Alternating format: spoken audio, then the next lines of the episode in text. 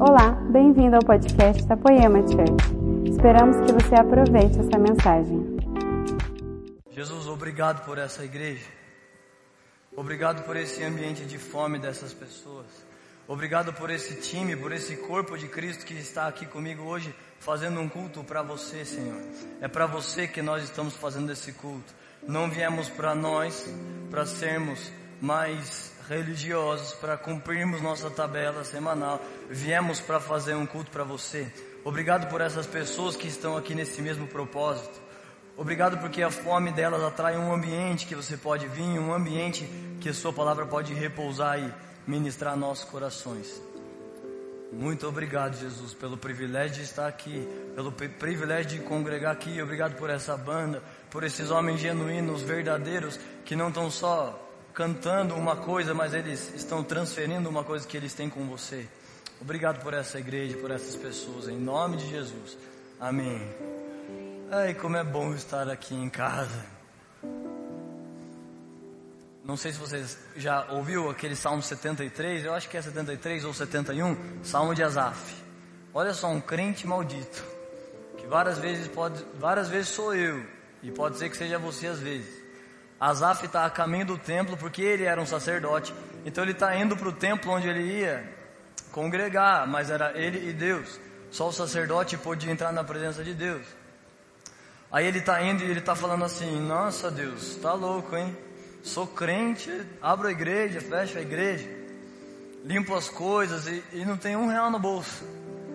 Os caras do mundo não vêm na igreja, eles estão agora curtindo as coisas no fim de semana e eles têm carrão, e eles não pegam gripe. E eu tô doente, Deus. E ele vai reclamando para Deus, falando os choros dele. Calma, deixa eu fazer uma coisa boa aqui. A última foto que eu fiz ficou boa. Pode fazer. Ficou legal essa. Que parte que eu tava falando? O Azaf. Então ele está indo ao caminho do templo e reclamando das coisas de Deus, tá louco, muita prova essa vida, perseguição, não aguenta ser crente. E quando ele entra no, no templo de Deus, ele sente esse ambiente, um ambiente em que a glória de Deus está por ali. Ele, quando ele sente, ele fala, Deus, perdão, perdão por tudo que eu disse, porque isso o mundo não tem. A sua presença o mundo não tem. Eles podem ter carros, cavalos, ouro, mas eles não podem te ter. E você é minha recompensa, você é tudo que eu quero, eu não preciso de nada, eu só preciso de você. Aí quando você está sem Deus, você fica querendo esse monte de coisas, mas com Deus você não quer nada, você só quer a glória de Deus. Eu lembro quando eu comecei a trabalhar na igreja, o Leandro me fez uma proposta, ele me deve metade até hoje. Ele falou, cara, eu te dou 100 reais no Nextel. O Nextel nunca deu, mas os 100 reais eu ganhava. Às vezes, não sempre. Aí comecei a trabalhar aqui, aí depois eu trabalhei em outro lugar que eu ganhava um bom dinheiro. E daí eu precisava escolher ou esse lugar ou a igreja. Nesse lugar tinha dinheiro, na igreja tinha também, os 200 reais. E o meu pai empresário, ele tinha o sonho que eu tivesse dinheiro e, e fosse empresário também. Deixa eu fazer isso aqui. Aí quando eu resolvi ficar na igreja, eu não tinha dinheiro para nada. E meu pai falava, Cara, o Leandro tá abusando de você. A igreja está aproveitando porque você é novo, eles dão um dinheirinho lá para você, você fica fazendo as coisas. Mas eu sabia que Deus estava me chamando, eu orei, eu estava sabendo, Deus, o senhor sabe que eu queria ter dinheiro, eu queria andar de carrão, não queria ficar na igreja, mas queria saber a sua vontade e eu entendi a vontade de Deus era ficar aqui. Então isso fazem uns 7, 8 anos. Aí na época, os meus pais falavam assim: é, ficar na igreja é bom, mas precisa de dinheiro também, né? Que como é que você vai fazer? Eu falei, ah, não sei, pai. Eu vou vender suplemento. Falava para ele. Eu vou vender suplemento para os caras da igreja. Eu vendi, vendi um potinho de glutamina assim uma vez na vida, nunca mais vendi nada. E ainda tive prejuízo ainda, porque eu importei de fora, foi taxado, eu já tinha vendido antes, aí perdi 20 reais na venda. Aí falei, isso aqui não é de Deus mesmo não. Mas aí em alguns cultos de mover de Deus, a minha mãe me abraçava e falava assim, Filha, não se preocupa com dinheiro, não se preocupa com nada. Faz isso que você está fazendo. É isso que Deus tem para você. Pode ficar tranquilo. Um dia, quem sabe você fica com herança, mas fica só com Deus mesmo. Fala, tá bom, mãe. Aí depois passa aquele ambiente da glória de Deus. Na outra semana dela. É, nem um papel higiênico você não ajuda aqui. Falou, é mãe, mas você não falou, não precisava de dinheiro, só fica lá na casa de Deus, eu estou lá na casa de Deus.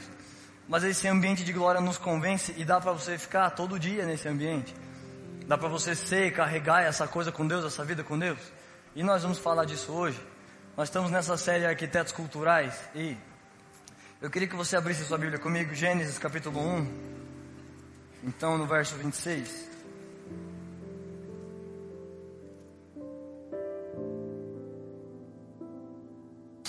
Gênesis 1, 26, olha o que diz. Façamos o ser humano a nossa imagem, ele será semelhante a nós. Dominará sobre os peixes, as aves e sobre todos os animais. Verso 28. Então Deus os abençoou e disse: Sejam férteis e multipliquem-se, encham e governem a terra. O que Deus fez com Adão, ele deu a terra, ele deu a natureza, ele deu as plantas, as árvores, os frutos, e ele deu domínio sobre todas essas coisas. O que esse verso está dizendo, Adão, você tem influência territorial, você afeta as coisas ao seu redor. Encham a terra e multipliquem.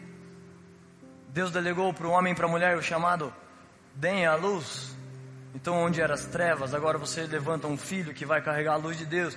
Então, de várias maneiras, o homem recebeu um poder de influência. Isso que é arquiteto cultural, você está influenciando o meio que você está. E deixa eu falar, não importa quem você seja, isso não é uma coisinha motivacional de você falar, ai, que bom. Não é motivacional, mas é, mas é real. Nenhum de vocês é um espermatozoide que escapou, Deus disse, ih, rapaz, nem vi isso aí. Todos vocês foram chamados arquitetos culturais. Deus nos chamou. Nós somos da linhagem de Adão, então por um momento Adão perdeu a influência do ambiente.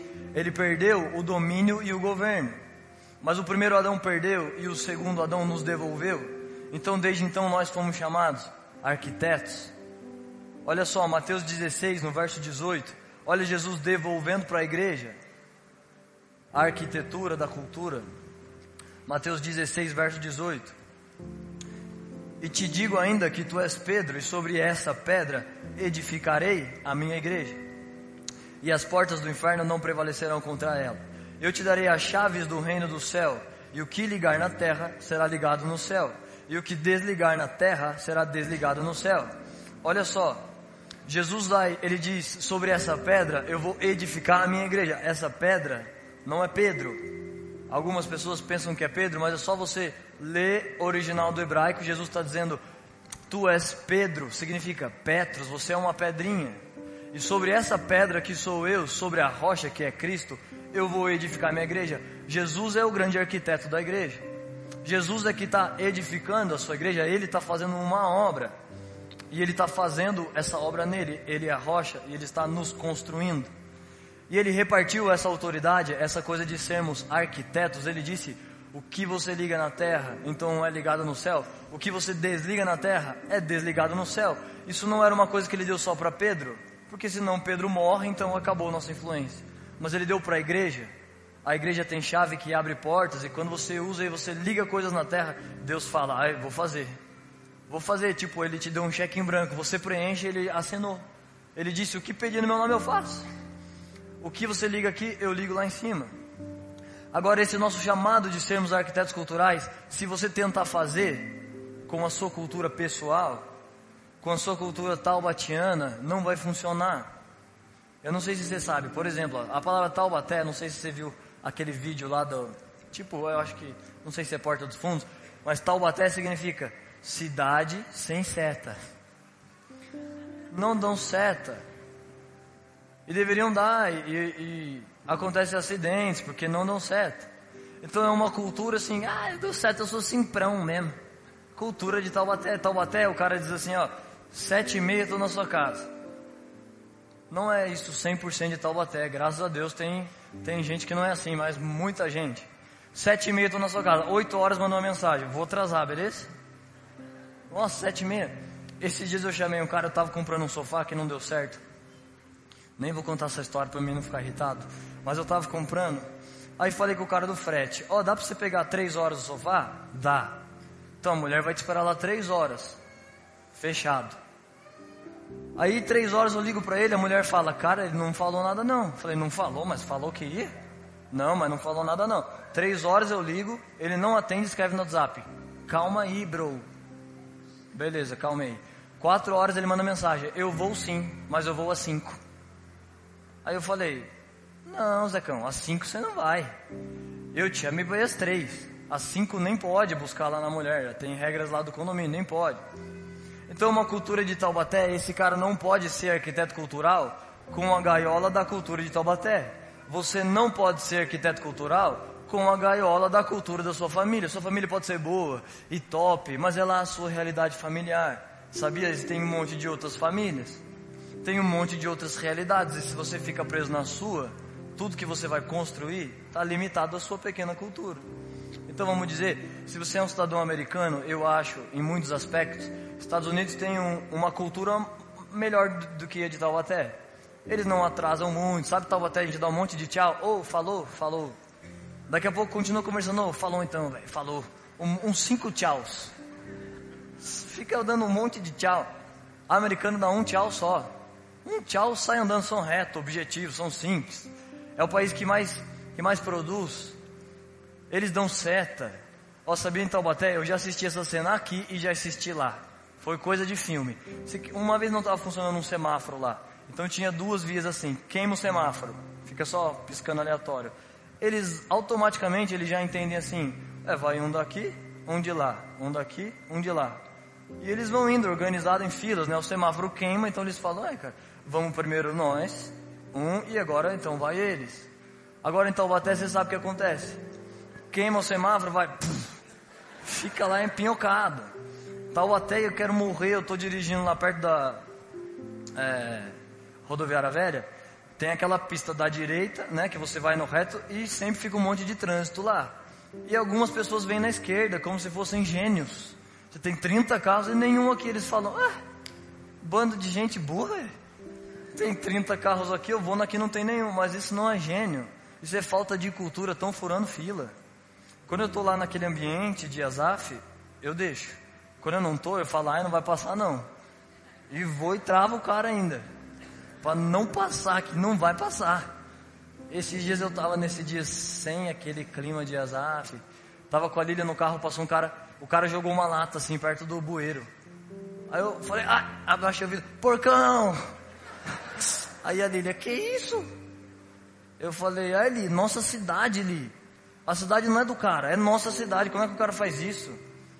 Muito feio. Já, Taubaté já tem um monte de fios. Eu olho assim da janela, um monte de fio, um monte de fios de telefone, net, não sei o que. Devia ser tudo subterrâneo, tudo bonito, clean de ver. Que a cultura Taubaté é mais barato. É simprão mesmo, fia por cima, vai nas fiaradas, passa o seu fio para lá, o fio para lá.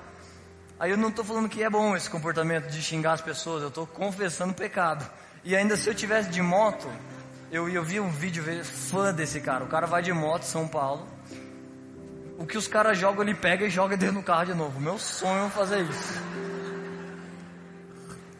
Sem brincadeira. Eu tenho uma ideia de fundar uma empresa que são carros blindados, que eles são todo preso adesivado de amarelo. E esses carros são fiscais de trânsito. O que, que eles fazem? Se não deu seta, automaticamente esses carros já podem bater em você. E, e eles vão destruindo o, as pessoas que não têm cultura na cidade. Então você está no retrovisor, você vê o carro, fica ligeiro. Não vai nem poder reclamar, ele tem uma câmera. Então se bateu, não deu certo.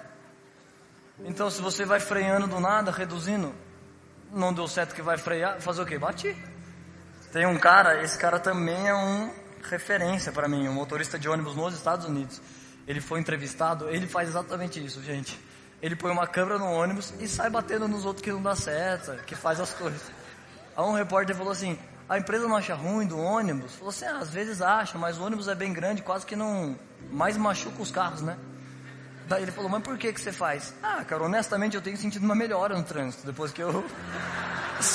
depois que eu comecei a fazer isso. Então eu, eu queria muito fazer. Uma vez eu ia fazer. Mas isso aí já faz tempo, vocês não pensarem mal de mim, já tem mais de um mês quase. Eu tava indo, um cara tocando funk, carro rebaixadão, funkão, braço para fora. Acho que era um escorte, sei lá. E eu tava atrás um tempão, assim.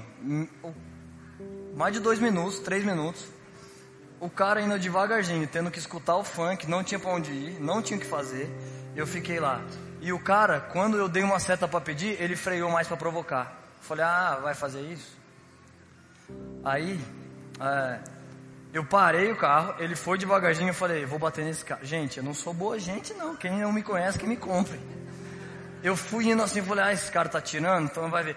É, daí eu lembrei que eu tava dirigindo o carro da minha mãe. Eu falei, não, da minha mãe não tem jeito. O meu depois, no meu orgulho, depois eu dividia em 10 e mandava arrumar o um negócio. Levava lá no Vanderlei. Aí o carro da minha mãe freiei de última hora, assim, pensei, deu sorte. Porque o cara me, o cara freou por querer. O funk então nem se fala. Mas não vou falar mal aí que você gosta. Tem uns legal cristão, né? Ia cantar um pedaço aqui, mas escandalizar. Então a cultura americana é um pouquinho melhor que a brasileira, mas ainda não é suficiente de você ser um arquiteto cultural. Existe uma cultura que nós fomos chamados para carregar. Abre aí Filipenses capítulo 3, verso 20.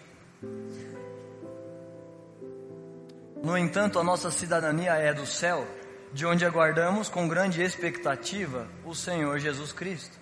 Se você carrega a cultura da sua cidadania, sabe, a sua cidadania tem uma constituição, a sua cidadania tem regras. Deus não tem só sugestões. Ai, Deus bonzinho. Ai, que fofinho esse Jesus de graça. Sim, ele é um Deus de graça, mas ele é um Deus de muitas outras coisas. E ele não tem só sugestões, ele tem mandamentos. E esses mandamentos, eles são a constituição da nossa cidadania. A constituição do país tem lá uma regra. Se você fizer uma coisa que não está nela, você vai preso. Deveria ir, né? No Brasil. Porque está contra a Constituição. E a constituição da nossa cidadania é a Bíblia. Existe uma constituição. Não é do jeito que você pensa. Olha, isso é a nossa constituição. Aqui estão as regras de conduta, a maneira que a gente anda, o porquê a gente faz o que a gente faz. Então você não faz de qualquer jeito, você faz como está na Constituição. Na Constituição do Brasil, imagina, alguém diz, alguém não concorda, é minha cultura pessoal. Ah, eu não concordo da dinheiro na igreja. Não concordo, Deus não precisa do meu dinheiro. Então, você não concorda, mas você está engaiolado na sua cultura e você está perdendo de participar do reino de Deus, porque essa é a cultura da Bíblia. Você lembra aquela mulher, ela quebra um frasco de perfume que era o equivalente a um ano de salário de um trabalhador. Então os discípulos, na jaula da cultura deles, as ideias, 12 mil reais nos pés de Jesus, mas não devia de vender e dar para os pobres? Em vez de fazer isso? E Jesus responde: Gente, do que, que vocês estão falando? Essa mulher fez a coisa mais importante, ela me adorou. Os pobres vocês cuidam depois. Então você pode não concordar com ofertas, com sacrifício. Você pode não concordar que alguém dance, chore, pule na presença de Deus. Mas essa é a sua cultura. Existe uma cultura mais alta. E é a cultura da nossa cidadania do céu. Então, como você vai ser arquiteto aqui? Fazendo a coisa um jeito que Jesus restaurou a nossa influência territorial. Quando vocês orarem, orem assim, ó. Pai nosso que estás no céu, santificado seja o vosso nome. Seja feita a sua vontade na terra, como é feita no céu. Você olha o modelo do céu e você faz igual na terra. Esse é o jeito, essa é a cultura. Não preciso, nossa, eu, eu fico até ofendido de entrar num, num restaurante e estar lá no banheiro. Favor não urinar no chão. Eu falo, nossa, é o fim da humanidade. Quer dizer, tem que avisar pro cara por favor, você pode, é porque tem um buraco de um vaso aqui. Tem como você fazer aqui dentro? É o cúmulo, gente. Não tinha que existir essa placa. Tem que pôr porque a cultura é como na arca. Tem uns animais dentro, junto da coisa. Mas é o cúmulo. Não era para avisar esse tipo de coisa. A nossa cidadania não faz isso. A nossa cidadania não deixa papel no chão, não cola chiclete em lugar nenhum, não joga coisa para fora do carro. Nossa cidadania não faz gatunete, não compra coisa pirata. É a nossa cidadania, é quem nós somos. Fomos chamados reis e sacerdotes. É a toda a linhagem, o legado espiritual que nós carregamos. Não é um legado de crentes evangélicos, é um legado de reis e sacerdotes. Homens que foram derramando sangue pela igreja, pela palavra de Deus. E esse legado, esse tesouro chegou nas nossas mãos. E graças a esses arquitetos, nós estamos construindo uma coisa hoje, porque eles começaram. Muitos deles, Abraão, Isaac, Jacó, Davi, então, Davi, ah, Jessé, Davi, Jesus, Jesus está na descendência de Davi. Você sabia que Davi não está na descendência de sangue de Jesus? É só um legado espiritual, uma linhagem espiritual que aquela mulher gritou: Jesus, filho de Davi. Porque José, pai de Jesus, está na descendência de Davi. Mas José não engravidou Maria. José é um pai muito postiço de Davi. Ah, de Jesus, quer dizer. Então a Bíblia diz Jesus, filho de Davi, porque Davi deixou um legado espiritual, um legado de rei, de sacerdote, de honra, de paixão pela presença de Deus. Então, a última pregação do Leandro, se você não ouviu, ele falou todas as coisas de você ser um arquiteto cultural. Um leque que dá para você ficar anos se dedicando e tentando viver aquilo. Eu não vou falar de coisas que você faz para ser um arquiteto. Pare de reclamar dos 10% do garçom. Seja generoso, não seja um tomador na sociedade. Isso não é coisa do povo de Deus. Tomador é alguém que senta para saber o que vai ganhar. Está com você para saber o que vai ganhar. Quer te ouvir porque não vê a hora de chegar a vez dele de falar. Só quer ganhar. Não quer dar. Reis se sentam para dar, não para ganhar. Para entregar, não para pedir. Então eu não vou ficar falando de coisas assim, ó, faça isso, faça isso, faça aquilo. O Leandro falou de algumas semana passada, então pelos próximos domingos, vocês vão aprender várias coisas do que um arquiteto cultural deve fazer. Mas eu queria dizer, nós vamos falar de um arquiteto, do grande arquiteto, Jesus é o arquiteto da igreja. Nós vamos falar disso. Ele nos chamou cada um de ser um arquiteto. Você não precisa ter mil seguidores, dez mil seguidores, pastor, púlpito, título, líder, igreja, ministério. Você não precisa ter essa. Igreja você precisa, falei sem querer. Igreja, você só é arquiteto cultural se a igreja de Jesus te levanta como um sacerdote. E todos vocês são sacerdotes. Não tem Moisés comunicando o que Deus pensa. A gente comunica, gente, sobe vocês, falem com Deus. Nós somos sacerdotes diante de Deus. Então, cada um de nós, se você é pai, você é um arquiteto cultural. A maioria de vocês, se eu pergunto quantos conhecem Billy Graham, vocês vão falar, ai, conheço pregador, evangelista. Às vezes eu lembro desses caras, eu estou quase subindo para pregar, eu lembro desses caras, desses caras falo, Deus, vamos parar com essa coisa, chama os pregadores de verdade, chama esses caras Billy Graham, chama esses caras monstros que, que as cidades paravam para ir no culto, não porque para ver uma estrela, mas para ver o que Deus fazia através deles. Então o mundo conhece Billy Graham, mas o mundo não conhece o pai de Billy Graham. Mas o pai de Billy Graham fez Billy Graham ser Billy Graham. Ele é um arquiteto cultural. Você não precisa estar diante de multidões. Se você é um bom pai, você ensina integridade, caráter, zelo de Deus, os valores de Deus na sua casa. Você está sendo um arquiteto monstro cultural. Você está preparando no seu lar um lugar onde Deus possa vir, onde a glória de Deus possa estar. Mas não é religião, sabe? A Bíblia não erra. E a Bíblia diz: ensina a criança no caminho que ela deve andar e ela não vai se desviar dele. Agora, o caminho não é rituais e religião, porque isso vai ser chato. Então a criança vai falar: ai, cara, pelo amor de Deus, eu não aguento. Mas se você ensina o caminho, o caminho é Jesus. Se você ensina o caminho puro e reto, ela vai andar, ela vai fazer o que viu o pai fazer. Então todos nós somos arquitetos. Não importa onde você está, Deus te chamou para fazer isso. Hebreus 11, verso 10. Olha o que diz. Está se referindo sobre Abraão. Hebreus 11 está falando sobre os heróis da fé. E nesse verso está dizendo a motivação de por que Abraão foi o cara que ele foi. Olha por que ele foi. Porque aguardava alcançar a cidade que tem alicerces magníficos, do qual Deus é arquiteto e edificador. Olha só, Abraão sabe que existe uma cidade celestial, uma coisa que Deus está preparando, o grande arquiteto está preparando uma coisa. E Abraão era um homem de fé e ele pela fé alcançou coisas de Deus, e ele fazia isso porque esperava alcançar a cidade de alicerces magníficos, do qual Deus é o arquiteto.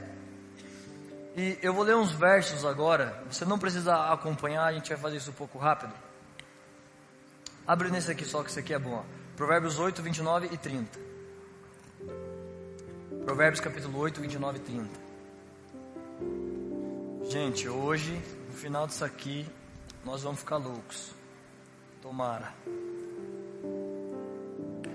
Provérbios 8, 29 e 30 diz assim: Eu estava lá quando ele determinou os limites do mar, para que os limites não avançassem além das suas divisas. E quando ele marcou os alicerces da terra, eu estava ao seu lado como arquiteto. Eu era sua alegria e sempre exultava em sua presença. Esse verso está se referindo a Jesus. No princípio era o verbo, o verbo estava com Deus, o verbo era Deus. Então no princípio, quando Deus começou a dizer, o mar tem que chegar até aqui, para lá vai matar a cidade, para cá não vai dar muita graça. Não vai dar para o homem nadar e tal. Então esse é o limite do mar. Jesus estava do lado dele, como arquiteto, ele disse: Pai, é melhor fazer até aqui. Então eles são os arquitetos da igreja, eles estão edificando uma coisa em nós. É por isso que às vezes é difícil essa vida. Tem um cara que às vezes eu escuto umas coisas dele, esses dias ele falou assim: um filósofo maluco, por isso que eu não vou falar o nome para vocês, para vocês não ficarem vendo ele. Mas essa aqui dele é boa. Ele falou assim: quando eu morrer, vou perguntar para Deus: Deus, por que tanto sofrimento o Senhor fez para nós? E por que o Senhor não nos fez que nem você, que não come, não dorme e vive satisfeito? E eu entendo, eu já fiz uma, essa pergunta para Deus, que só o fato de você existir é muito complexo. E eu pensei, Deus, o Senhor, o senhor fez por querer, né? Por exemplo, olha como é, para existir já é difícil. Você tem que ficar comendo toda hora, às vezes me dá preguiça, faz, tem que comer de novo, acabei de comer. Duas horas dá fome de novo. Então tem que compra comida, faz comida, põe na panela, põe no prato, lava a panela, lava o prato, guarda tudo. Daqui duas horas faz tudo de novo, fome de novo. Depois tem que dispensar a comida, dá um trabalho também. Volta, come de novo, cansa, dorme. Eu falei para ele esses dias, falei, ele podia ter cápsulas de refeição, almoço. Look, Resolveu. Aí café da tarde, tem que ficar fazendo, tem que lá mastigando. Só coisa de comer. Fora que tem um monte de outros, é difícil existir. Aí, coisa de lavar roupa, usa, compra roupa, usa roupa, lava roupa, seca roupa, põe a roupa. É difícil, a logística natural, se você pensar, é difícil. Quando eu era pequeno, eu pensava, o Michael Jackson deve ter um túnel na casa dele assim, roupas descartáveis, usou, solta que minha mãe me fazia estender as roupas, eu falava, nossa, não aguento ter que ficar lavando as roupas, podia ser tudo descartável. Agora olha por que, que ele faz isso, eu descobri um pedaço da resposta. Deus fez assim, que é para complicar mesmo, não veio para facilitar. Porque no meio desse processo de vida humana, é um processo, você tem que fazer coisas, no meio desse processo, você vai sendo lapidado, e ele é o arquiteto, e ele está construindo uma coisa em nós. Na Constituição do Brasil, então você é bom, você é top pelo carro que você tem, pelo tanto de dinheiro, tanto de ações, tanto de seguidores, mas essa não é a Constituição do céu. Deus não mede um homem por essas coisas. Deus não, Deus não faz assim para um homem de 100 mil seguidores. Oh, boa tarde, senhor, tudo bem? E daí um homem de mil, opa. Oh. Não, não é assim. Deus mede um homem pelo seu caráter. Deus não mede pelos dons, não mede pelo poder, não mede pelo dinheiro, mede pelo coração dele, mede pelo caráter. Então, a constituição da nossa cultura terrena, ela é equivocada em um monte de lugares. O que nós estamos buscando aqui não é ter coisas, mas é ser coisas. Jesus, o arquiteto, ele não está construindo coisas para que você tenha. Ah, eu vou ter uma casa, tomara que ele faça isso e prospere todos nós. Isso faz parte da palavra de Deus. Deus disse para Salomão: Salomão, porque você não quis riqueza, fama, honra e ouro, eu te dou. Eu te dou riqueza, fama, honra, prata, de modo que antes de você não vai haver ninguém, não houve ninguém e depois também nem haverá. Você vai ser o cara mais zica do mundo. Por que ele deu isso para Salomão? Porque Salomão não desejou isso. Salomão desejou o que Deus era, não o que Deus tinha. Então Deus dá essas coisas, são coisas boas. Mas o que nós estamos almejando não é que o arquiteto construa coisas para a gente ter, mas que ele construa em nós uma obra para que a gente seja. É assim que um homem é medido aos olhos de Deus, é quem você é. Não é o que você tem, não é o título que você carrega, é quem você é diante de Deus. É se o seu coração queima por Deus. Agora, então ele é o arquiteto dessa obra e ele dividiu essa obra com a gente. Nós somos arquitetos culturais. Agora tem um jeito de construir, tem uma maneira exata. Você não pode fazer como você acha. Ah, cara, eu acho que Deus vai gostar dessa ofertinha. É, tem um jeito de ofertar. Deus diz para Sofonias, Deus diz para uh, Amós, Quando Deus não falava livremente, hoje você entra no seu quarto, Deus planta uma coisa no seu coração. Se você adora, se você bate, bate, bate, Deus fala com você, mas no Antigo Testamento não falava, ele falava através de profetas. Então uma hora ele disse, ele falou, Amós, avisa para o povo que quando eles vêm ofertar, eu tampo meu nariz. Avisa que quando eles cantam, eu tampo minhas orelhas. Eu não suporto o culto deles. Era um culto top, mas só quem não ia lá, Deus. Que chato. Não é culto para Deus, eles estão lá fazendo uma coisa religiosa. E Deus não gosta, Deus não recebe. Mas não era para ofertar a Deus, não era para ficar aqui na igreja? Era. Só que tem um jeito de fazer. Não é só você fazer lá de fora. Você lembra o que Deus escreve para a igreja de Laodiceia em Apocalipse? Ele diz: Eu conheço as suas obras. Do tipo assim, temos que fazer obra, Deus, então não, nós estamos fazendo. Deus diz: Eu conheço as suas obras. Você tem fama de que vive. Olha, estamos em todos os lugares, a gente está fazendo obras. Tem famas de que vive, mas estás morto. Vocês, vocês são quente em obras, mas o que eu tenho contra vocês, vocês perderam o primeiro amor. Vocês não queimam, vocês não fazem para mim, vocês fazem obras, mas não é queimando. Tem um verso, segunda Crônicas, não me lembro onde, mas diz assim: Amazias fez tudo o que era reto aos olhos de Deus, mas não fez de todo coração. Então o que Deus está querendo não é uma mão de obra escrava, é para ofertar a Deus? Tá aí. Ah, não é para fumar? Beleza. Não, essas coisas são retas, mas o jeito certo de fazer, de todo o coração. Amazias fez o que era reto, mas não fez de todo o coração. É reto, você vai no GC, é reto, você ministra uma palavra, você ouve uma palavra, você mas além de ser reto, além de fazer a coisa que Deus pediu, tem que fazer do jeito que Deus pediu. E sempre que Ele nos chama, Deus chama seus arquitetos pela Bíblia e Ele diz um modelo, uma coisa exata como deve ser. Então você não precisa abrir, mas Gênesis 6,15, quando Deus chamou Noé para construir a arca, olha o que Deus disse: E fareis conforme tudo que eu te mostrar como modelo.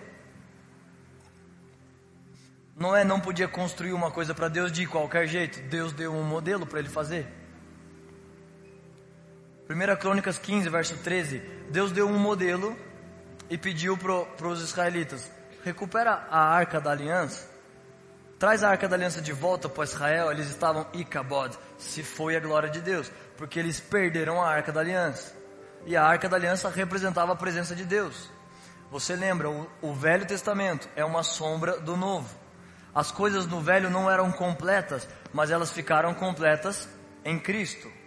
Então no Velho Testamento, o que era a presença de Deus? Uma arca da aliança. E dentro da arca, sabe o que tinha dentro dela? Pães.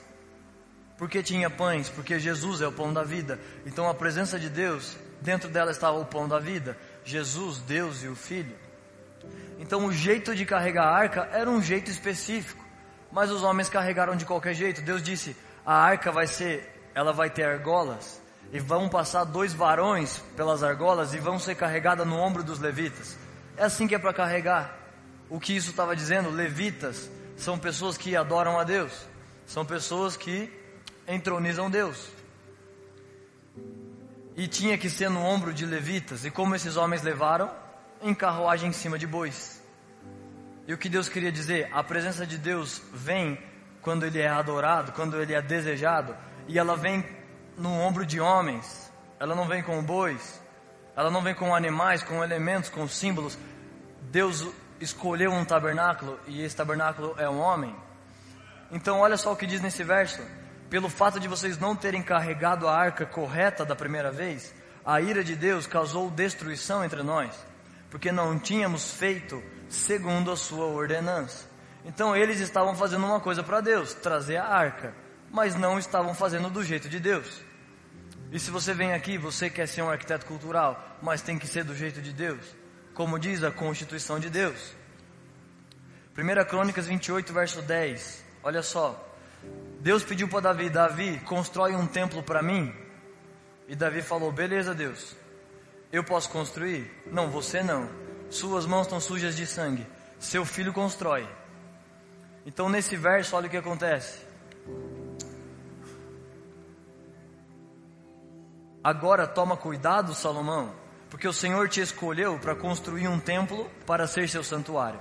Seja forte e faça a obra. Então Davi deu a seu filho Salomão um modelo. Deus deu o modelo do templo para Davi e Davi deu para Salomão. O templo deveria ser construído exatamente como o modelo de Deus. Gente, olha só. Essa não é das minhas mensagens preferidas, ela é meio difícil. Mas a fome de vocês, isso aqui vai fazer digestão facinho. Êxodo 25. Abre aí que vai ser melhor você anotar e acompanhar. Êxodo 25, no verso 8 e verso 9. Olha só. Deus aqui está pedindo para Moisés um tabernáculo. E por que Deus queria um tabernáculo? Para habitar entre os homens. Deus nunca quis que a gente fosse um monte de crentinhos com religião, com. Ai, tem que fazer isso? Regras. O que Deus sempre quis, desde Gênesis em todos os livros, foi estar no meio dos homens, intimidade, relacionamento com o homem. No Éden, Deus descia e estava com Adão. Adão pecou, Deus resolveu a cultura de Deus foi sendo espalhada, Deus disse para o povo de Israel: Eu quero estar com vocês, então vocês podem subir na minha presença. O povo disse: Senhor, não queremos subir. Fala com Moisés. Em vez do Senhor falar conosco, o Senhor fala com Moisés e Moisés fala conosco. Então Deus deu um jeito de falar com o povo, falava com Moisés. Então um dia no monte Moisés recebeu uma revelação. Deus disse: Moisés, você vai construir um tabernáculo para mim. E esse tabernáculo tem um modelo é um modelo do céu e você vai fazer esse tabernáculo na terra, levando em conta o modelo do céu. E esse verso está dizendo isso, ó. E farei, e fareis, conforme tudo que eu te mostrar, como modelo do tabernáculo e de todos os seus utensílios. Então Deus deu uma ordem para Moisés, e era para ele fazer o tabernáculo exatamente como Deus mandou, com todas as medidas que Deus mandou com todos os utensílios que Deus mandou? Sabia que podia não fazer sentido para Moisés, mas Deus disse assim: Moisés, no tabernáculo vai ter um candelabro. Candelabro é tipo uma coisa de velas que você acende e ele dá luz. E Moisés, o candelabro é assim: tem hastes do lado direito, hastes do lado esquerdo. E nas hastes do lado direito tem 27 ornamentos. E nas hastes do lado esquerdo, eu falei direito antes? Ah, tá. Então, nas hastes do lado esquerdo, 39 ornamentos. Então, de um lado, 27, de outro lado, 39. A função do, do candelabro no tabernáculo de Moisés era iluminar o tabernáculo. E por que, que tinha que ter 27 e 39? Isso era uma sombra, isso era um apontamento. Isso apontava para a palavra de Deus. 27 livros do Novo Testamento, 39 livros do Antigo Testamento. A Bíblia completa é o candelabro de Deus que ilumina nossos passos que guia nossos caminhos. Então Moisés não podia, ai Deus, dá para ser 21? Não dá para ser 21, Moisés. Eu vou escrever 27 livros. Eles vão mudar a vida de pessoas, isso vai tocar, vai formar minha igreja, que está viva há mais de dois mil anos. Tem, tem que ser desse jeito. Todos os utensílios precisam estar exatamente como eu disse. Então Moisés era um arquiteto de Deus. E o que ele devia fazer? Fazer na terra como modelo que ele ouve do céu. E deixa eu continuar a história para vocês. Deus foi se relacionando com o homem, o homem foi perdendo a Deus, Adão perdeu, então o povo perdeu. Então Moisés sobe no monte, quando Moisés desce, o povo está adorando outro Deus. Então Deus diz: Moisés, pergunta para o povo quem não se dobrou. Quem se dobrou, não quero mais. Quem não se dobrou, agora vai ser meu povo. E eu vou me relacionar então com essas pessoas. Então quem não tinha se dobrado, os levitas. Por isso eles carregavam a arca de Deus. Porque no deserto, quando o povo se dobrou, os levitas não se dobraram. Eles disseram: Moisés, a gente não se dobrou. Vocês não se dobraram, então vocês são povo de Deus. Mas olha que triste. Depois os levitas também se perderam de Deus. Então Deus pede, pede para Davi: Davi, pega minha arca de novo, porque o povo me perdeu de novo. Então Davi recupera a tribo de Judá, através da tribo de Judá, ele recupera a arca de Deus. Pronto. Agora Deus está com o povo de Judá. Mas Judá também perde. Sempre as pessoas vão perdendo Deus e Deus arruma um jeito de voltar e falar com o homem de novo. E no fim de tudo, o que Deus queria no início? Morar com os homens, habitar com os homens. E no fim de tudo, o que Deus vai fazer? A nossa consumação dos séculos como igreja, qual é o nosso alvo de vida cristã? Qual é a coisa mais alta que vai acontecer conosco? Deus vai morar em nós. Olha só o fim dos tempos, Apocalipse 21 e verso 3. João está contando para a igreja e escrevendo na Bíblia o que Deus mostrou sobre o fim dos tempos, e olha o que ele diz. E ouvi, e ouvi uma voz forte que vinha do trono e dizia: O tabernáculo de Deus está entre os homens, pois habitará com eles. Eles serão seu povo e Deus mesmo estará com eles. Nesse, nesse versículo, novos céus e nova terra já estavam estabelecidos. A gente não mora mais aqui. Agora é uma nova terra e é um novo céu. Então nessa hora de novo céu, nova terra, acabou a lágrima. Nós somos uma, um povo para Deus. Olha o que acontece. Ele ouve uma voz do trono que disse: Agora o tabernáculo de Deus está entre os homens. Eles vão ser um povo para Deus e Deus está dentro deles. Eles são um. Essa é a coisa que a gente está buscando, ser um com Deus. A gente vai hoje se parecendo em partes, mas um dia nós vamos se parecer completamente. Vamos ser um com Deus. Então esse é o nosso futuro, Deus já falou.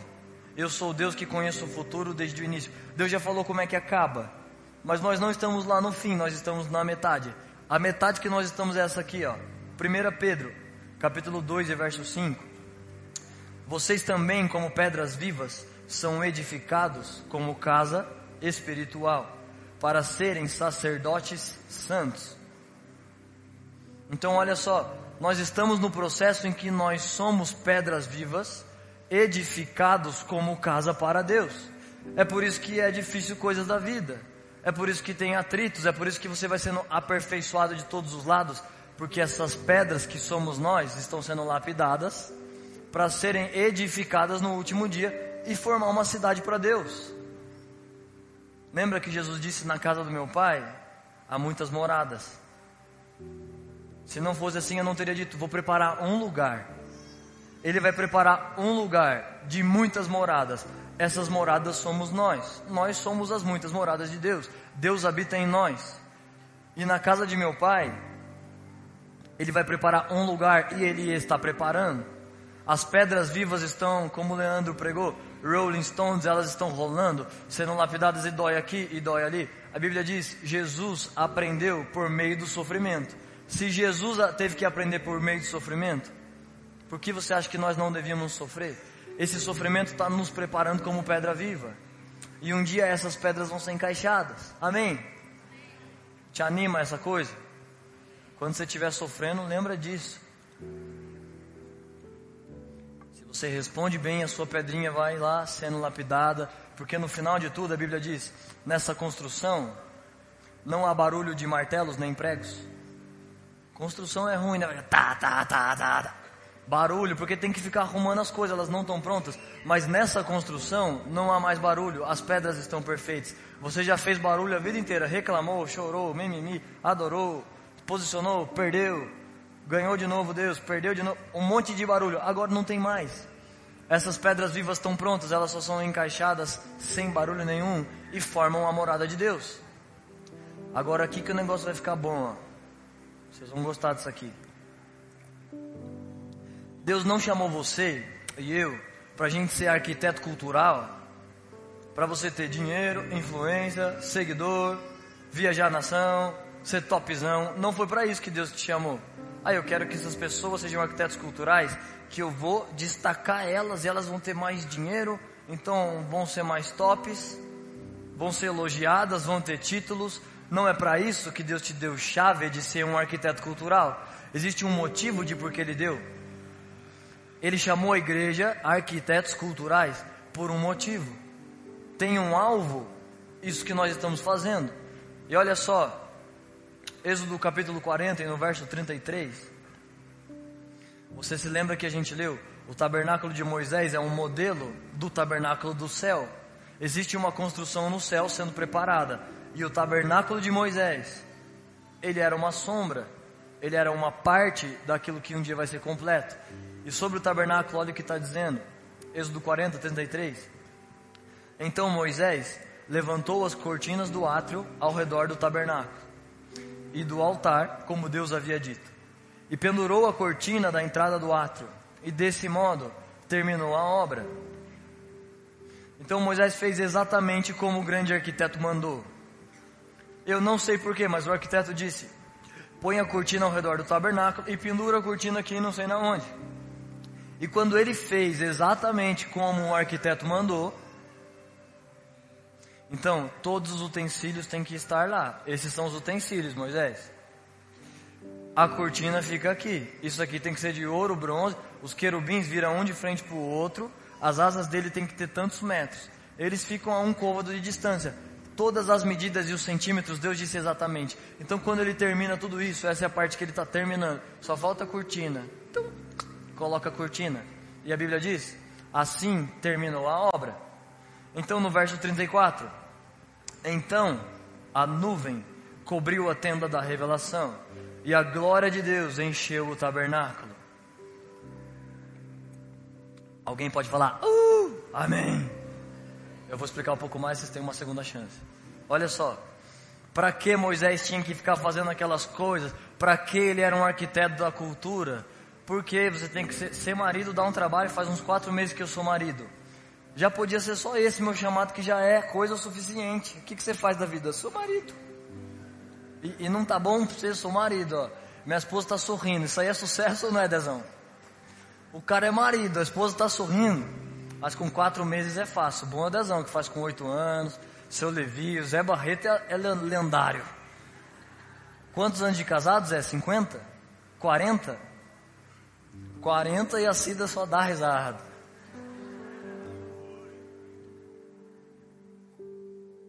Então isso é arquiteto cultural. O Leandro só está aqui, Zé Barreto, Zica Man. A família Barreto, o Léo ministra, o Lucas é um homem de Deus, a Larissa, Zé Barreto, Zica, arquiteto cultural, gente. Esse cara tem uma coisa diante de Deus e ele está fazendo essa obra, como Deus mandou. Deus tem instruções de como fazer. Mas para que que ele tem? Não é para você pensar, ah, o cara é monstro, arquiteto mesmo, hein? Olha, está lá no Descende. Olha que top. É muito bom, legal que Deus aumente a influência de todas essas pessoas, mas tem um alvo de por que ele nos fez isso, e o alvo é, quando Moisés termina, a glória de Deus enche o tabernáculo. Para que é que você põe as coisas em ordem na sua casa? Para que a glória de Deus venha. O que nós estamos testemunhando aqui, a glória de Deus veio e esse lugar não existia. Ele era um galpão vazio, mas alguém arrumou as coisas como Deus quis. Então a glória de Deus trouxe dinheiro, ar-condicionado, pessoas, cadeiras, e a glória de Deus é quem está fazendo. Não são homens, mas Jesus é o arquiteto da igreja. Jesus acrescenta pessoas aqui. Jesus convence pessoas. Jesus faz tudo sozinho. Ele só chama a gente para participar como edificadores, mas ele está ditando toda a planta. E se você faz como ele mandou, o que acontece no tabernáculo? A glória de Deus vem. Então essas luzes, fumaça, isso é, é só de deixar a igreja um pouco mais contextualizada. Por que, que tem que ser sem nada e ficar aqui? Ah, quase falei de uma religião. Mas não tem problema as religiões. Tem problema se o coração não está queimando por Deus, se não é Deus, se Deus foi transformado em uma religião, aí tem problema. Mas se tem um católico lá e ele queima por Deus, se tem um evangélico e ele queima por Deus, então Deus não vem buscar uma religião, ele vem buscar um povo, uma noiva, uma igreja espalhada em povos, tribos, línguas e nações. Aí, por que que eu estava falando isso, será? Miséria. Precisamos da glória de Deus na minha cabeça. Então, para que esse monte de coisas? Porque a banda passa o som, não é para fazer carreira gospel, gravar CD, ganhar views, monetizar. Tudo que a gente faz, esse monte de coisas é preparar como Deus mandou para que a glória de Deus venha. Não é uma pregação perfeita de eloquência exegética, convencimento humano. Sabe quanto tempo eu gastei de montar isso, cavando na minha mente? Cinco minutos. Mas eu fiquei dias cavando só no meu espírito. Não é, eu não fico só com o desafio de vamos falar uma informação que impressione essas pessoas. Não carrego esse desafio. A informação você cava na sua mente, então você está andando, você aprende coisas, você ouve de Deus. Eu quero falar esse assunto, então tá, tá, tá, tá, tá, tá, e põe. Agora, depois disso, você cava o seu espírito de você ainda tem fome, você ainda tem lenha, você quer aquilo, você transfere uma coisa que você tem. E não só você fala uma coisa que você ouviu, mas você cava aquilo no seu espírito. Então, para que que a gente faz isso? Para que a glória de Deus venha. Deus pediu utensílios, então vamos pôr esses utensílios. Deus pediu, faz a cortina, faz essa coisa. Então, depois que você põe sua casa em ordem, para que você tem que andar alinhado com a sua própria vida? Porque você é casa de Deus, você é tabernáculo de Deus. Uma hora que você termina de fazer como Deus mandou, a glória de Deus vem sobre você. Mas se essa obra não está completa, Se você não faz como Deus diz, então a glória não pode vir sobre você. Porque Ele está falando, o Espírito Santo está te dizendo, cara, não faz mais isso. Cara, vai lá, faça isso. E você não faz, então a glória de Deus não encontra um lugar de repouso. Mas se você faz, se você obedece exatamente o que o modelo do céu diz, você é um arquiteto cultural. Você vai preparar um caminho que a glória de Deus vai repousar. Amém? A banda pode me ajudar? O resultado de a gente ouvir o grande arquiteto, o resultado de nós ouvirmos e fazermos segundo o modelo do céu na terra, é que a glória de Deus vem. Não tem uma coisa melhor que a glória de Deus. Eu amo a unção de homens. Essa banda é maravilhosa, eles tocam, tem uma unção. Mas tem uma coisa, a gente fez esse dia, ficar provocando, chamando os céus, falando, Deus, eu estou aqui não é para ter título, não é para virar líder, não é para ser bonzinho na sociedade. Eu estou aqui arrumando o tabernáculo para que a sua glória venha. Então, por favor, vem com a sua glória. O que eu quero é mais alto do que religião. Eu quero ser tocado, eu quero estar na sua glória, eu quero estar nesse lugar de comunhão com você. Então, se você faz isso, a glória de Deus vai inundando esse lugar, vai enchendo os tabernáculos de Deus. Você pode se colocar em pé?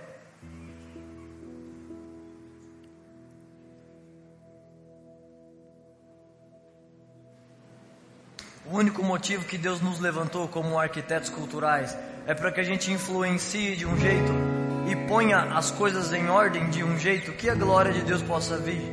Você põe o seu coração em ordem, a sua casa em ordem, a sua família, a sua igreja. Se você põe sua casa em ordem e vem para a igreja, você é um arquiteto cultural. Se todo mundo faz isso, a nossa igreja voa, porque todas as pessoas estão governando a si mesmas, elas estão cuidando da sua casa elas estão construindo na terra como modelo do céu. Eu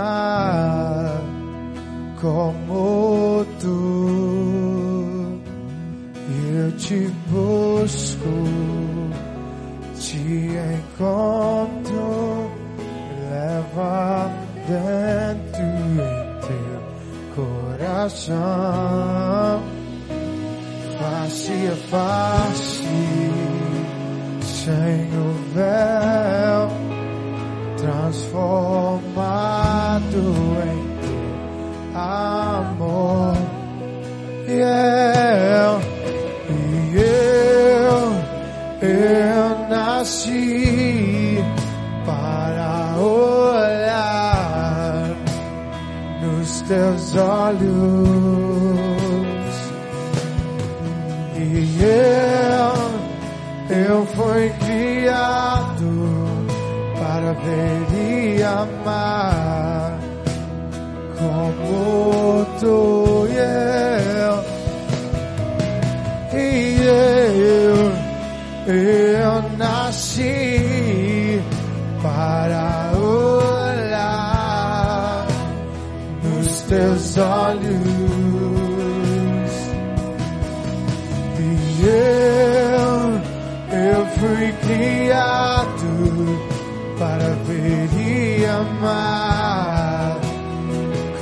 Como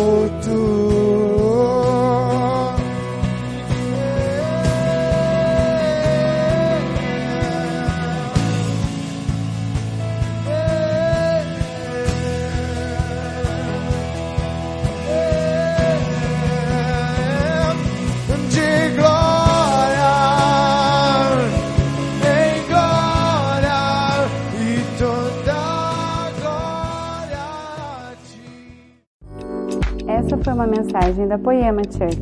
Para você ficar por dentro de tudo que está rolando, siga nossos perfis nas redes sociais.